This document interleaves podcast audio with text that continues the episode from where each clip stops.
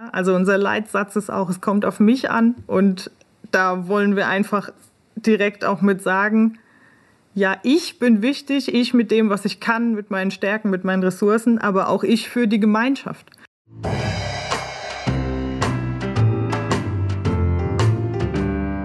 Herzlich willkommen zum Palaver, dem Bildungspodcast des Vereins Goldader Bildung. Wir sind ein kleiner gemeinnütziger Verein in der Goldstadt Pforzheim. Unsere Stärke ist unser Team aus engagierten Menschen unterschiedlicher Professionen. Bildung verstehen wir umfassend und ganzheitlich. Pädagogische Themen aus der schulischen und außerschulischen Praxis werden von uns aufgegriffen und unter den Stichworten Bildung, Erziehung und Lernen theoretisch hinterfragt. Die daraus entstehenden Ideen erproben wir in praktischen Projekten. Bildung für nachhaltige Entwicklung steht schon seit 2016 in den Bildungsplänen aller Schularten. Schülerinnen und Schüler sollen nicht nur entsprechende Kenntnisse lernen, sondern sie sollen Gestaltungskompetenz erwerben. Das Thema sollte in die Struktur der Schulen eingehen und nicht nur in den Fächern unterrichtet werden. Es geht dabei nicht nur um den Schutz unserer Umwelt, sondern auch um Persönlichkeitsbildung, soziale Bildung, Demokratiebildung und Medienbildung. Ich wollte herausfinden, wie dieses Thema an den Schulen von Baden-Württemberg angekommen ist und habe dabei ein BNE, Bildung für nachhaltige Entwicklung, Netzwerk gefunden. Die Mitglieder, die in diesem Netzwerk sind, müssen Kriterien erfüllen wie Motivation, dieses Thema anzugehen, gemeinsame Verantwortung der gesamten Schulgemeinschaft, also Schüler, Eltern, Lehrer, die konkrete Umsetzung Austausch mit anderen Schulen und Vernetzung und Öffentlichkeitsarbeit. Wenn Sie diese Kriterien erfüllen, können Sie aufgenommen werden in das Netzwerk. Im Moment sind etwa 40 Schulen in diesem Netzwerk versammelt. Eine Schule, die in diesem Netzwerk drin ist, ist die Element I-Schule in Karlsruhe. Und dazu habe ich heute eine sehr spannende Gesprächspartnerin, nämlich Maren Günther, die in der Schulleitung der Element I-Schule äh, in Karlsruhe ist und Mitglied eben dieses BNE-Schulnetzwerks. Ich bin Gabi Teilmann vom Verein Goldader Bildung und ich freue mich riesig auf unser Thema. Hallo Maren. Hi. Ähm, ich freue mich, dass du da bist. Ja, ich freue mich auch, dass ich dabei sein darf. Ähm, und äh, ich sage vielleicht am Anfang kurz ein paar Sachen zu mir und genau, wo ich so genau. herkomme in der Pädagogik. ähm, genau, mein Name ist Maren Günther. Ich bin Diplompädagogin und ähm, habe danach zwei Jahre in der Kita gearbeitet eben äh, auch als Co-Leitung von der Kita, aber auch in der Gruppe, sodass ich richtig Praxiserfahrung sammeln konnte. Ähm, und bin dann, eigentlich wollte ich immer ja, Lehrerin werden und bin dann auch eben Dozentin geworden bei Konzept E an der Fachschule, die die Erzieherinnen ausbildet. Und nach ein paar Jahren bin ich eben dort auch äh, Schulleitung geworden, bin das jetzt seit knapp drei Jahren in Karlsruhe und ähm, entwickle mich da eben gerade weiter zur pädagogischen Leitung für unsere Schulen in Karlsruhe, ähm, wo ich eben auch mit der Grundschule und der Gemeinschaftsschule ganz viel zusammenarbeite. Und neben den ganzen beruflichen Dingen, die ich schon erzählt habe, bin ich eben noch Wildnispädagogin. Genau, also da merkt man auch schon, dass das Thema BNE ähm, in ganz vielen Bereichen dann auch schon bei mir motivational mit verankert ist. Die Element E-Schule ist ja eine Privatschule, in der Kinder von der Kita bis zum Schulabschluss sein können. Was ist denn das für eine Schule? Kannst du ein bisschen über die Schule erzählen? Ja, was ist das für eine Schule? Also erstmal, ähm, die Grundgemeinschaftsschule ist erstmal natürlich eine ganz normale Schule wie jede andere auch. Ähm, wir sind ein freier Träger, das heißt, ähm, wir bilden so das Parallelsystem zu den staatlichen Schulen, damit es eben eine Vielfalt gibt in den Konzepten, die man auch aussuchen kann für sein Kind. Und ja, also die Besonderheiten bei uns sind auf jeden Fall, dass wir jahrgangsübergreifend unterrichten. Ähm, das heißt, in der Regel sind die Jahrgänge 1 bis 3 zusammen, dann die Jahrgänge 4 bis 6 und im Moment 7 bis 9, ab nächstem Jahr 7 bis 10. Und ähm, das, die zweite große Besonderheit ist, dass wir freie Arbeitsphasen haben, große Projektphasen, in denen es eben auch äh, viel um Nachhaltigkeit geht und ähm, dass die Menschen sich einfach individuell mit dem beschäftigen können, was für sie wichtig ist. Und ich sage explizit Menschen, weil es ja nicht nur für die Kinder gilt, sondern auch eben ähm, für die pädagogischen MitarbeiterInnen. Ähm, genau. Ja, das ist jetzt, was macht ihr anders? Aber mich interessiert immer auch die Frage, wie. Oder auch die dritte Frage, wie geht es denn den Menschen, die hier eingebunden sind, dabei? Wie, wie macht ihr das? Wie, setzt ihr, oder wie sieht das Konzept aus? Wie setzt ihr es um? Was genau davon erzähle ich jetzt alles, ist die Frage. Ja, jahrgangsübergreifend. Es hat ja einen Grund, warum ihr jahrgangsübergreifend arbeitet. In der staatlichen Schule ist ja so, dass ich muss die Klassen möglichst homogen machen, damit ja. ich im Gleichschritt unterrichten kann. Ihr habt die Heterogenität praktisch. Ja, also genau, im, im Gleichschritt zu unterrichten ist ja sowieso das, was ähm, allein durch unser Konzept, also das Element I-Konzept zieht sich durch unsere Kitas, durch alle unsere Schulen durch, ähm, gar nicht gewollt ist. Ja? Also unser Leitsatz ist auch, es kommt auf mich an und da wollen wir einfach direkt auch mit sagen, ja, ich bin wichtig, ich mit dem, was ich kann, mit meinen Stärken, mit meinen Ressourcen, aber auch ich für die Gemeinschaft. Also ich muss gefördert werden, damit ich eben für alle ja eben auch was was leisten und was beitragen kann und damit sieht man eben jeden und gleichzeitig auch ein großes Ganzes. Und deswegen machen wir es und das heißt eben genau Gleichschritt nicht, sondern das heißt, dass wir ähm, in diesen ja, jahrgangsgemischten Gruppen drauf gucken, dass die Jüngeren natürlich was von den Älteren lernen können, aber immer auch andersrum. Ähm, dass man aufeinander Acht gibt, dass man Rücksicht lernt. Also es geht eben nicht nur um Fachkompetenz, sondern auch um ja, soziale Kompetenzen und um Persönlichkeitsentwicklung.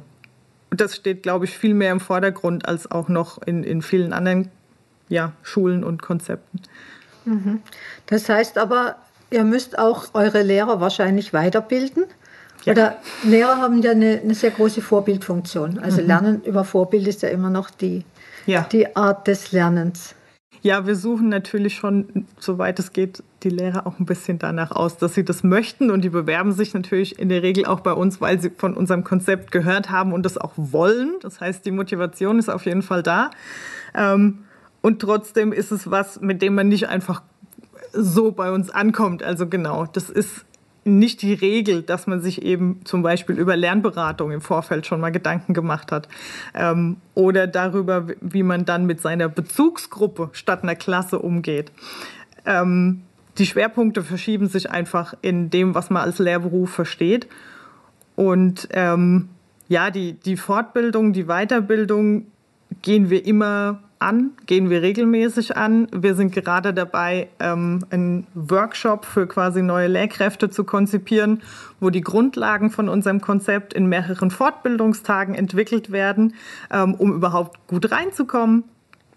Ähm, und machen aber auch jährlich äh, ja, Fortbildungen zu zum Beispiel Lerncoaching äh, bei Fach. Fach. Ich weiß das Wort nicht mehr. ja, okay. Experten und Expertinnen. So. Mhm. Und ihr holt ja auch tatsächlich Experten aus anderen Bereichen in die Schule rein, oder? Also ja. im künstlerischen Bereich zum Beispiel. Ja, also generell ist es äh, von unserem Konzept her so, ich mache einen ganz kurzen Abstecher in die Kitas, dass wir eben auch seit Jahren QuereinsteigerInnen-Programme haben, wo wir eben auch ähm, ja, Schreiner, oder ähm, ja, an, also Künstlerinnen allgemein. Wir haben ähm, in Stuttgart eine Doktorin der Chemie gehabt und die bekommen dann quasi eine pädagogische Fortbildung, ähm, die auch über ein Jahr geht und steigen dann ein und können eben mit ihren Stärken bei den Kindern ansetzen und natürlich ganz anders die Interessen nochmal aufgreifen, weil sie vom Fach einfach so viel Ahnung haben und so viel Spaß dran, was sie tun. Und das versuchen wir in der Schule auch mehr und mehr umzusetzen. Ähm, ja, vor allem natürlich an, an der Stelle, wo äh, es um Aktivitäten geht, wie zum Beispiel Sport. Da ist es relativ ähm, einfach, auch von der Gesetzeslage her quasi SportpädagogInnen zu integrieren. Ähm, was haben wir noch? Ja, für den Bereich Bildung für nachhaltige Entwicklung. Ähm, da ist es immer spannend, einfach auch mal zum Beispiel eben den Bauernhof zu besuchen oder in den Wald zu gehen. Also nicht nur die Menschen reinzuholen, sondern auch die Kinder und Jugendlichen rauszubringen in die, in die Welt, in die Lebenswelt. Das ist immer unser Anliegen, dass es nicht nur beim Wissen auf dem Blatt bleibt. Ja. Ja. Und jetzt ist es ja so, dass Bildung für nachhaltige Entwicklung nicht nur in einzelnen Fächern unterrichtet werden kann oder eigentlich nichts mit nur mit Biologie oder Schulgarten oder was auch immer zu tun hat, sondern dass das ja ein ganzheitliches Konzept ist. Und die Schule, das ist ja eine Schulstruktur, die Schule lebt es ja, oder? Ja, insgesamt, ähm, genau, Bildung für nachhaltige Entwicklung wird ganz oft unter dem Konzept Ökologie erstmal gefasst. Und äh, klar, wir müssen auf jeden Fall gucken, dass wir was dafür tun, dass wir unsere Umwelt wertschätzen und ähm, sie beschützen. Ähm, und unseren Teil dazu beitragen, dass es eine lebenswerte Welt bleibt. Aber dazu gehört eben nicht nur Biologie und Chemie, sondern dazu gehört eben auch ähm, ja, dass, dass wir Soziales in den Blickpunkt nehmen, dass wir auch da eben gucken, die Global Goals haben ja auch sehr viele soziale Ziele und dass wir aufeinander schauen und auf die Welt. Und ich glaube, an der Stelle ist es eben ganz wichtig, dass, es, dass wir dafür nicht Fachwissen brauchen. Und ich sage immer wir, weil ich glaube, damit meine ich nicht nur die Kinder, sondern uns alle, also alle Menschen, ähm, sondern dass wir den Ansatzpunkt brauchen, eben andere Menschen so wertzuschätzen, dass wir die Probleme sehen und angehen. Und nicht nur die anderen Menschen, sondern auch Tiere, Pflanzen. Ja, ganz klar. Ähm, und was ich aber, was ich aber äh, insgesamt, also vor allem mit dem sozialen äh, Schwerpunkt und mit anderen Menschen meine, ist, dass das natürlich in der Schulgemeinschaft anfängt. Also wenn ich in der Weltgemeinschaft am Ende was bewirken will, ist es für mich ja einfach relevant, in der Schulgemeinschaft erfahren zu haben, eine Gemeinschaft ist was Tolles. Ähm, ich kann was beitragen. Die Menschen sehen mich, die sehen meinen Beitrag. Also überhaupt die Selbstwirksamkeit zu entwickeln, dann später hier rauszugehen und quasi zu sagen, ich, ich will, ich kann und man traut es mir zu und man lässt mich. Ja. Und ich kann die Visionen, die ich habe, irgendwie doch verwirklichen, wenn sie auch noch so ja. unwirklich erscheinen im Moment. Genau, und am Ende ist es ja immer der, der einzeln anfängt. Und wenn wir aber genug von denen am Ende haben, dann, dann wird es ja hoffentlich noch. Genau, und ja. im Kindesalter muss man da anfangen. dann ist es definitiv genau. einfacher. Ja. ja. Was, was mich jetzt interessieren würde, gibt es irgendwelche Geschichten aus dem Schulalltag, wie ihr das lebt? Also der insgesamt der Aufbau von unserer Schule ist dafür gemacht, das zu leben. Ich glaube, so muss man anfangen. Ähm, also die Gesamtstruktur überhaupt ja schon mal in altersgemischten Gruppen ähm, und auch nach seinen Interessen agieren zu können, trägt ja allein schon dazu bei, eben seine Stärken zu sehen, seine Ressourcen zu nutzen und auch mit anderen zusammen in der Gruppe das zu tun. Ähm, wir haben sowas wie ein ähm, Schülerparlament. Kann man vielleicht nicht ganz so nennen, aber also die Anfänge quasi in die Demokratie reinzuführen, ähm, zu sehen, die Meinung ist wichtig äh, von jedem und jeder Einzelnen, egal wie jung auch. Also das, was unser Wahlsystem vielleicht noch besser machen könnte. ähm, genau, das ist, sind ja die Anfänge in der Projektarbeit selbst entscheiden zu können, mit welchem Thema will ich mich befassen. Da werden auch ganz oft solche Themen natürlich ausgewählt, ähm, die zum Beispiel mit Tieren zu tun haben und ähm, mit dem, ja, den Planeten noch zu retten. Also das ist die Generation, die ja auch medial an der Stelle schon sehr geprimed ist und einfach ja weiß, wo es hingehen könnte und in sehr vielen Fällen auch weiß, was sie dagegen machen wollen. Ähm, Genau, also an, an all diesen Stellen passiert es eben schon und dass auch die, die PädagogInnen, die Lehrkräfte die Kinder ernst nehmen in dem, was sie sagen, damit ja überhaupt das Selbstbewusstsein da ist. Wie, wie kommen denn die Themen zustande? Also wenn ihr Projekttage oder was auch immer macht, ähm, ihr seid ja auch an die Bildungspläne gebunden. Absolut. Ähm, Gebt ihr die Themen dann vor oder können da auch von den Kindern welche kommen? Also die Bildungspläne sind das, was wir natürlich erfüllen. Ähm, das ist ganz klar. Und aus den Lehrplänen ergeben sich aber ja so viele Themen bereits, die an diese anschließen. Ähm, dass man eben ja in Biologie, um mal den Klassiker zu nennen, natürlich, was sind die Tiere in unserer Umgebung, wie leben die, was brauchen, was haben die für Ökosysteme.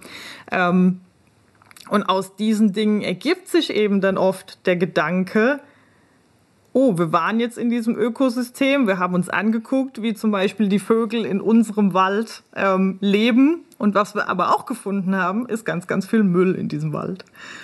Und aus dem ergibt sich dann ganz oft der Wunsch, ähm, und da hat mein Kind bei einem Ausflug tatsächlich gesagt, das ist ganz, ganz furchtbar, dass die Leute sowas machen, das ist doch unser Weg. Und ja, am Ende ist es nämlich genau das, weil wenn wir nicht mehr da sind, die Kinder sind es noch und es ist denen ihr Weg, auf dem sie eben gehen, ähm, auch im übertragenen Sinne und es ist irgendwie auch ihr Wald und ähm, sie haben recht, dass sie sich darüber aufregen, aber da bleib, dabei bleibt es eben nicht, sondern sie regen sich nicht nur auf, sie machen was dagegen.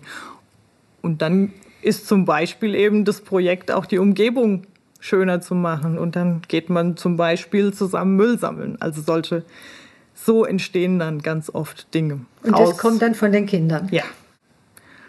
Genau. Du hast mir da am Telefon mal erzählt von dieser Schokoladengeschichte. Ja. Das ist auch ähm, etwas, das von den Kindern kam und aus einer anderen Sache entstanden ist. Ähm, ganz kurzer Abstecher an der Stelle thematisch. Wir haben eben diese Global Goals Aktionstage ja auch in den letzten Jahren, jetzt bis auf Corona, ähm, durchgeführt und da war es eben auch immer so, dass die Kinder Themen eingebracht haben. Also wir haben es eben im Barcamp-Verfahren gemacht und dann, Erklärst du ganz kurz, was Barcamp ah, ist? Ja. Aber tatsächlich ganz kurz. Ähm, ja. Also Barcamp ist im Grunde genommen, es sind bei uns ähm, eigentlich alle Schüler, Schülerinnen zusammengekommen. Wir haben auch Menschen von extern eingeladen. Ähm, wir haben auch Klassen von extern eingeladen und dann waren wir ein paar hundert Leute. Und jeder durfte vorkommen und durfte quasi ein, ein Thema auf den DIN A4-Zettel schreiben und der wurde an eine Pinnwand gehängt. Und ähm, alle anderen Menschen durften dann sagen, wozu sie an dem Tag gerne mit in eine Diskussionsgruppe oder eine Projektgruppe gehen wollen und ähm, haben das dann getan und dann hat man die Ergebnisse gesammelt und ähm, es ist auf jeden Fall sehr erfrischend, weil auch da, es wird nicht drauf geguckt, eben wie alt man ist oder wo man herkommt, sondern jeder hat eine Meinung, die er zu seinem Herzensthema einbringen darf. Das heißt, auch die Schüler konnten dann solch, so eine Session konzipieren und durchführen? Die waren fast alle von den Schülerinnen, die Sessions, Aha. ja, genau. Ähm, und das hat mich eben auch, das will ich gerade noch erzählen, das hat mich einfach super beeindruckt, weil ähm, ich war in einer Session mit dabei und ich kann mich gar nicht ans Thema erinnern, aber ich kann mich daran erinnern, dass da zwei Schülerinnen waren und die eine hatte ähm, den Stift in der Hand und stand am Whiteboard und hat halt stichpunktartig die Diskussionspunkte mitgeschrieben und ähm, die andere hat moderiert. Und es hat ausgesehen, als würden die das einfach seit zehn Jahren machen, aber die waren halt zwölf Jahre alt. ähm, und die waren so selbstbewusst und haben sich, also es war unvorstellbar für mich, äh, als ich zwölf war, habe ich mich von niemandem Erwachsenen ernst genommen gefühlt. Und es war unvorstellbar für mich und gleichzeitig so toll, dass wir heute eben in der Welt leben, wo wir Menschen das ermöglichen können, dass sie ernst genommen sich fühlen und dass sie ihren Interessen nachgehen können und das Gefühl haben, sie können echt was bewirken. Genau, und sowas passiert eben auch. Genau, jetzt waren wir doch bei der Schokolade, das war ja, ja nur ein kurzer. genau. Und aus einer dieser ja. Sessions ist tatsächlich eben, ähm, soweit ich weiß, auch das Thema entstanden. Es ging einfach überhaupt um Schokolade und ähm, die Kinder haben erstmal Schokolade gegessen, so sind sie drauf gekommen. Und ähm, haben sich dann überlegt, ja, wo kommt denn eigentlich Schokolade her? Und auch das sind ja so Sachen, die man mit dem Lehrplan gut vereinbaren kann. Und dann gab es Recherche und man hat eben gemerkt, aha, das sind ganz ferne Länder und wie kommt die Schokolade überhaupt zu uns und wer erntet die? Und die Kinder haben mehr und mehr gemerkt, ähm, dass Schokolade gar kein so einfaches Thema ist und leider nicht einfach nur gut schmeckt, ähm, sondern sind eben drauf gestoßen, dass die Arbeitsbedingungen nicht gut sind, ähm, dass ganz oft Kinderarbeit in den Ländern gibt und das ist natürlich im ersten Moment auch schockierend, wenn man sich vor Augen führen muss, ja, dass Kinder im, im eigenen Alter, wie die Kinder, die es quasi gerade rausgefunden haben, ähm, ja, arbeiten gehen müssen und das denen auch körperlich nicht gut tut und so weiter. Und dann haben sie sich überlegt, was sie tun könnten und ähm, haben eben dann Schokolade auch selbst produziert und äh, dann einen fairen Bauchladen gegründet, wo sie dann auch ähm, ja, selbstproduzierte Schokolade verkauft haben, beziehungsweise auch faire Schokolade verkauft haben, wo sie sich eben informiert haben, was gibt es denn für andere Wege, Schokolade zu beziehen. Und ähm, ich glaube, da äh, passiert einfach auch mehr, als wenn ich mich in einem Unterricht hinstelle und ja, einfach erzähle, es gibt Kinderarbeit und das ist ganz, ganz böse, sondern eben dieses eigene Erleben, das eigene Tun, ähm, ja, hat zu sehr, sehr viel geführt bei den Kindern und bei den anderen, die es mitbekommen haben, weil die haben das ja weitergetragen. Das ist ja das, was dann immer das Tolle ist, dass es dann so viele betrifft und man merkt auch, dass es einen selbst angeht. Also ich gucke dann vielleicht auch beim Einkaufen noch mal besser hin, welche Schokolade ich dann mit nach Hause nehme seitdem. Ja, ja und auch die Eltern? Ja, Natürlich. absolut. Die Kinder tragen diese Dinge ähm, immer mit in die Elternhäuser. Wir haben sogar auch aus Kitas schon gehört, dass dann ähm, Eltern zu uns kamen und sagten, sehr schön, was sie mit den Kindern machen, aber ich muss jetzt zu Hause das und das kaufen oder ich darf das und das nicht mehr kochen. Ähm, genau, also das passiert ganz häufig, dass auch wirklich im Elternhaus dann was passiert. Ja klar, da kann man natürlich dazu sagen, ich denke, das ist auch eine gewisse Auswahl an Familien, die offen sind für diese Dinge. Ja, wobei, also das hängt manchmal vielleicht auch einfach davon ab, wie ähm, enthusiastisch das Kind davor geht. Richtig, auch das. ja, das heißt, ähm, Bildung für nachhaltige Entwicklung hat ja verschiedene Aspekte jetzt. Demokratie erleben, haben wir gesagt, mhm. Sozialverhalten, Biologie natürlich sowieso, Chemie, ähm, das soziale Miteinander. Wie entwickelt sich das jetzt weiter an Ihrer Schule, äh, an deiner Schule, an eurer Schule? ja.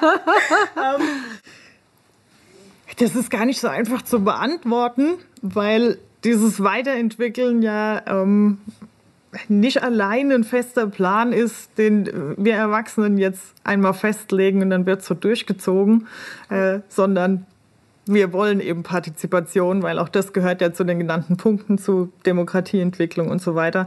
Ähm, ja, und dann muss man natürlich oder will man einfach die Kinder mit einbeziehen. Und dann wird eben auch bei Projekten natürlich überlegt, was könnte man noch mehr draus machen. Und im Endeffekt ist es ein offener Prozess, so wie es auch ein Projekt ja gewissermaßen immer ist. Und ich sehe unsere Schule auch ein bisschen als Projekt. Weil wenn man einen Endpunkt hat, dann würde das ja bedeuten, dass man schon genau weiß, worauf es hinausläuft. Und eigentlich leben wir gerade mit dieser hohen Komplexität, mit, mit allem, was gerade auf der Welt passiert und was in den nächsten Jahren auch noch passieren wird, in einer Welt, wo man den Endpunkt gar nicht absehen kann. Und wie kann ich mir rausnehmen, quasi zu sagen, wir wollen genau dahin? Und deswegen mache ich das jetzt mit den Kindern, also dieses von oben herab. Wie kann ich mir das rausnehmen? Weil ich kann es genauso wenig absehen. Also macht es ja viel mehr Sinn, mit dem zu arbeiten, was ich gerade habe und was auch den Kindern wichtig ist, weil die ja die Welt auch gemeinsam mit uns weiter gestalten. Letztendlich geht es ja darum, die Kinder zu befähigen, ja. in der komplexen Welt, die jetzt schon ist, die auf uns zukommt, zu bestehen und da vielleicht was zum Guten zu ändern. Ja, das wäre ja das, das Allerwichtigste, das, ja. weil jetzt im Moment die Strukturen hinken ja der Entwicklung ziemlich hinterher noch. Absolut. Und die Bildung für nachhaltige Entwicklung sagt ja an der Stelle auch, was es braucht, ist eben die Toleranz dafür, Komplexität auszuhalten, zu wissen, ich kann nicht mehr denn alle Dinge verstehen, die gerade passieren. Und deshalb brauche ich ja das Team. Genau. Und deshalb brauche ich eben auch ähm, multiprofessionelle Teams. Deswegen brauche ich äh, Menschen, die damit klarkommen, im Jetzt zu leben und eine gewisse Zukunftsunsicherheit und auch Ambiguitätstoleranz, also das alles auszuhalten, ähm, um dann trotzdem nicht aufzugeben und nicht stehen zu bleiben, sondern das Beste draus zu machen, was man gerade kann. Genau. Ja. Und dazu ist Schule ja oder Kindergarten und Schule, da entsteht ja sowas. Ja, Genau. Im, Im, besten Fall.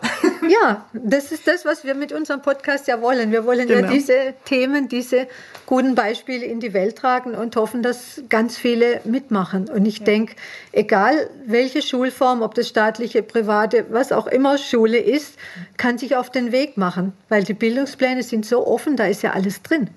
Ja, das ist mittlerweile tatsächlich so. Also die, in, die Reformen in den letzten Jahren haben immer weiter dahin geführt, dass man einen Lehrplan hat, der einem eine gute Orientierung an die Hand gibt, aber so viel Offenheit lässt, dass man eben genau diese Verknüpfungen auch schaffen kann, dass man nicht einfach fächergetrennt unterrichten muss, sondern sieht, wie hängen Geologie und Geografie und Physik und Chemie und das hängt ja einfach alles zusammen. Das ist ja genau das, was eben auf der Welt gerade passiert ähm, und so eben auch zu unterrichten und oder beziehungsweise zu unterrichten ist fast schon wieder zu instruktiv gesprochen, also so einfach Lehr- und Lernprozesse oder eher Lernprozesse zu gestalten. Ja, genau. da, dafür, ähm, dafür bin ich auch sehr dankbar, dass es diese Freiheiten gibt, die man sehr gut nutzen kann. Genau. Und wenn sich irgendwer auf den Weg machen möchte, kann er gerne eine Mail schreiben an info@goldader-bildung.de wir stellen auch gerne Netzwerke her. Und sollte sich jemand melden, ich bin auch absolut dafür, dass Schulen in Austausch kommen müssen. Und ja. dass eben Modellprojekte und Pilotprojekte nicht dabei bleiben sollen, sondern eben man soll sich austauschen und Feedback-Kultur entwickeln und auch das gehört dazu, dass eben nicht jeder sein eigenes macht, weil er denkt, das ist gut, sondern eben dann auch dafür sorgt, dass es, dass es weitergeht überall. Genau, und es geht eh nur in kleinen Schritten. Und Einfach mal anfangen. Ein Schritt in die falsche Richtung ist besser als stehen bleiben. Man kann die Richtung immer korrigieren, aber stehen bleiben nicht. Ja, genau. Also dranbleiben ist ja am Ende genau. im Endeffekt genau. immer das. Also ein, ein Prozess braucht manchmal Kurskorrekturen. Genau. Aber genau, nicht stehen bleiben. Und vielleicht gibt es noch mehr Schulen, die sich in diesem Schulnetzwerk anmelden, engagieren. Ich bin sicher, ganz viele sind schon auf dem Weg, aber eben noch nicht offiziell in diesem Netzwerk. Vielleicht geben wir eine kleine Anregung, dass, dass die sich trauen, da wirklich was zu machen. Das wäre schön. So, ich danke dir sehr, Maren. Ich danke. Das war's von uns für heute. Vielen Dank, dass ihr dabei wart.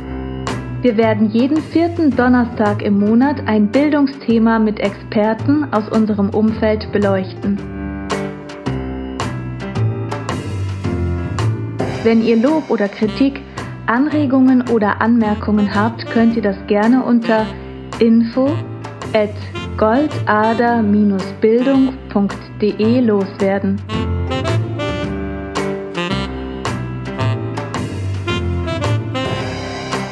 Wir freuen uns auf eure Rückmeldungen und hoffen, euch auf den nächsten Podcast neugierig gemacht zu haben.